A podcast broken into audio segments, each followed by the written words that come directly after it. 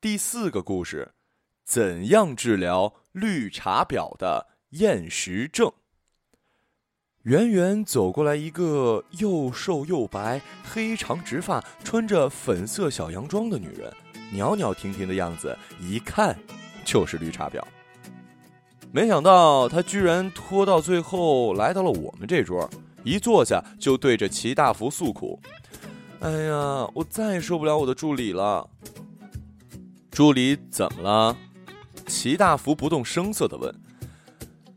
那是我们第一次见到林茉莉，我和天霸、齐大福那天在一家韩餐馆，兴致勃勃的要吃海鲜辣酱炒面。聚餐计划里本来没有林茉莉，但他看到齐大福发了微博，硬是打车穿过半个北京城过来。嗯，我也要吃，今天要吃点刺激的。助理又怎么刺激你了？哼，现在的年轻人都是怎么了？林茉莉恨恨地说：“今天我让他加班，他居然说自己不舒服，迟到了一个多小时才来公司，还说什么加班代表能力不够。哦，对了对了，昨天他跑去跟另外一个组的组长吃饭，什么意思啊？是嫌我对他不够好，还是想跳到别的组啊？哎，来一份辣白菜五花肉。”那你对他到底怎么样啊？齐大福问。我对他还能怎么样啊？Excel 公式手把手的教，就差没帮他录入数据了。今天我是让他加班了，可我不也加了整整一天吗？五一大促只有二十天了，今天需求还没搞定，我也不想加班，我还失恋了呢。嗯，那个再加一份肥肠炒米肠。你怎么又失恋了？哎，渣男劈腿呗。能不能来点新鲜的呀？齐大福说，同时叮嘱服务员：“啊，刚才他点的都取消，给他来一份酱汤配米饭。”这是为什么？要知道，不能拦着人吃饭，那是齐大福一项基本美德。也是他发起与福同胖大型公益活动的初衷，不许人吃饭，只许人喝汤。这在齐大福身上，我们还是头一次看到。而这呢，也就是林茉莉的特别之处。我们认识齐大福是因为能吃，而他认识齐大福，恰恰是因为不能吃。简单说来是这样的：林茉莉长了一只特别敏感的胃。夏天的烧烤，冬天的火锅，任何食材只要不够新鲜，进入它胃半个小时就能引发一系列复杂的有机化学反应，也就是拉肚子。这个特性让林茉莉很苦恼。单位同事聚会，大家吃的开开心心，只有她一个人对着菜单挑来挑去，反复询问服务员：“都新鲜吗？”（括号谁能回答不新鲜啊？）但就算如此，他中招的时候还是不少。一来二去，他成了全公司最喜欢喊饿，但到了地方却又吃的最少的人，相当于中学时候那个每次说没复习，却每次都考第一的优等生。人家越吃越胖，他越吃越瘦。人家胖到四海之内皆兄弟，他却瘦到都没了朋友。为了改变这种状况，林茉莉做出了各种努力。她去健身，去看中医，她吃胃药，喝益生菌。但种种方法都收益甚微，该拉肚子的时候照拉不误。她是在近乎绝望寻找食物的过程中认识齐大福的。看到齐大福的微博转发有机市集的消息，她也好死不死的凑上去问了一句：“你们这儿吃的都新鲜吗？”我还以为他是故意来找茬的呢。当时啊，心情也不好，劈头盖脸就给他教育了一顿。林茉莉也不是省油的灯，当场回呛。结果一来二去，两个人倒是聊上了。林茉莉还订了一农场一季的菜，当上了会员。不过这两个人关系发生变化，还是林茉莉的一个半夜三点的电话开始的。当时他为什么鬼使神差就想给齐大福一个人打电话？这事儿他自己也说不清。巧的是，齐大福那天正好失眠。一个胖子居然会失眠，这事儿可能超乎一般人想象，但这个问题呃暂时不重要。你怎么了？我刚刚下班。林茉莉的声音里带着一丝哭腔。做回分析，但把数据源搞错了，结果明天就要。我训他，居然还哭，我只好自己做了一遍。然后呢？然后就，然后我就失恋了。那是林茉莉上上上次失恋，时间是半年前。当她跑完了精疲力尽的回归方程，打电话想让男朋友来接她的时候，接起电话的却是一个陌生的女人。在给齐大福的电话里，林茉莉呜呜咽咽地讲了半个多小时，关于她跟这个男人怎样拥有一个浪漫无比的开始，关于她怎样在他没有工作的时候无怨无悔，怎样动用所有关系帮他找到合适的工作，怎样打算过年就去他家见他父母，最后。怎得知他居然还有一个青梅竹马的女朋友？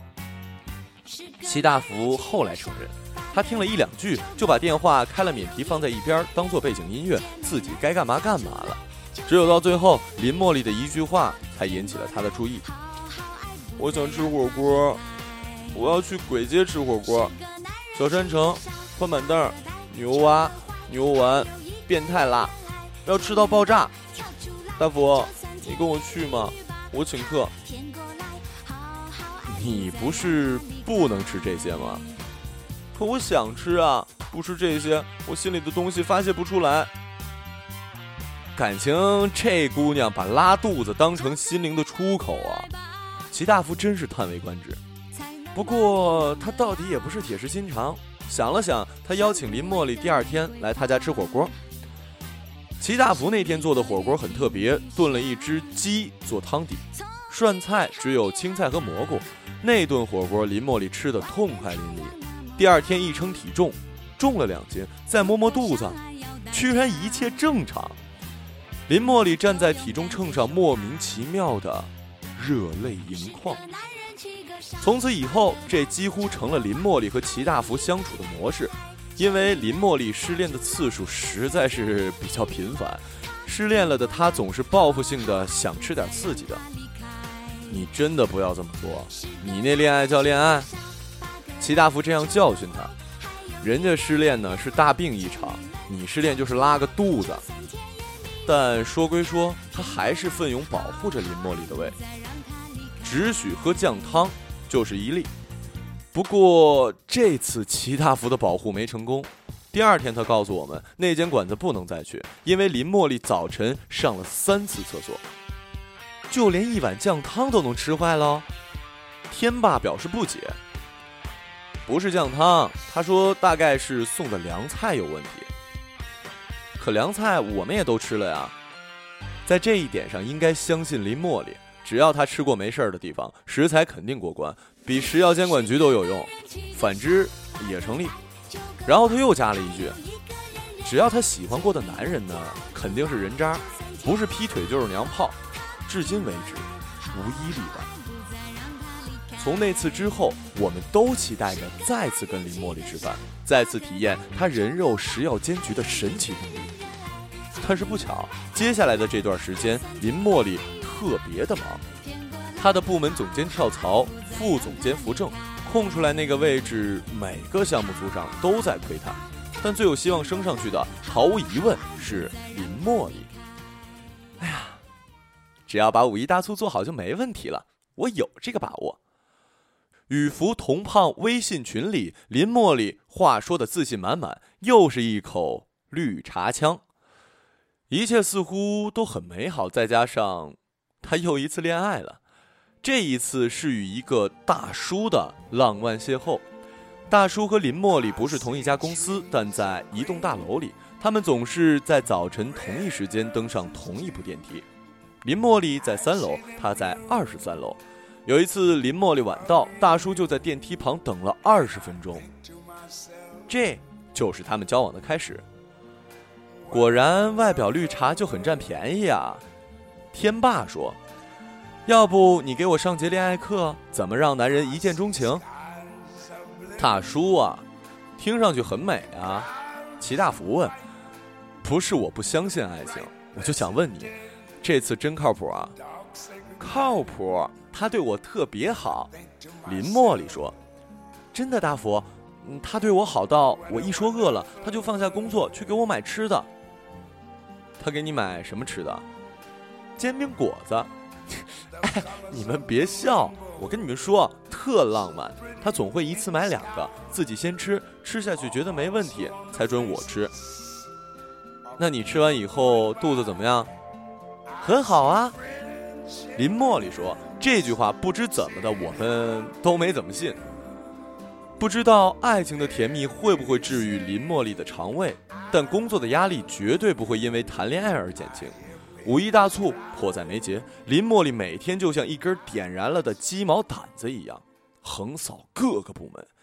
今年的专题流量达到一千万，这是大领导给林茉莉下的死任务。对小助理的工作态度，他很不满意。”为什么要你准备的促销资料还没准备好啊？你不知道三天以后专题就要上线了吗？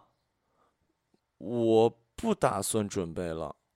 小助理说：“呃，忘了说一下，她和我国最好的女演员有同一个名字，叫周迅。”什么？我申请调组。我觉得你这个人对同事缺乏起码的真诚和尊重。什么？我要去兰姐的组，叫周迅的助理用一种大仇得报的口气宣誓：“你交代的任务没法完成了。技术部门已经说了，他们抽不出人手来跟你合作，他们在忙拦截酒店那边的销售专题。哼哼，他们只能给你一个页面连接。”我知道了啊。林茉莉咬着牙说。一切很清楚，小助理真的挖了墙角，在他最不能出错的时候。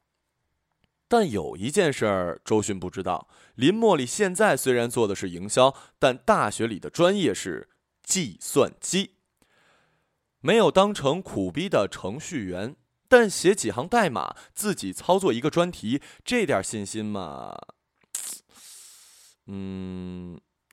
林茉莉闭上眼睛。靠在座位上靠了十五秒，睁开眼睛的时候，她打电话给二十三楼的那位大叔：“我想辞职。”“为什么呀？”“别问为什么，就现在，我辞职，三十秒之内，你下来带我走，好吗？”“哎，你你别冲动啊！”大叔不知怎么着慌了，“那就一分钟。”大叔已把一口牙咬碎。我，我今晚要陪我老婆吃晚饭的呀。原来是一枚隐婚的大叔。林茉莉的渣男记录本上又加上了光辉的一笔。他不知道为什么一个浪漫的开头就这样迅速的滑到了如此境地，只知道自己又一次被爱情骗得四脚朝天。在这个世界上。唯一不会骗人的，就是工作了吧？林茉莉知道自己没了哭的时间，同事们纷纷下了班，不知道有多少人会在背后传说她和她助理的那一场好戏。林茉莉翻着邻桌的外卖菜单，给自己叫了一份酸辣粉，以最快的速度吃完以后，等着胃部抽痛的来临。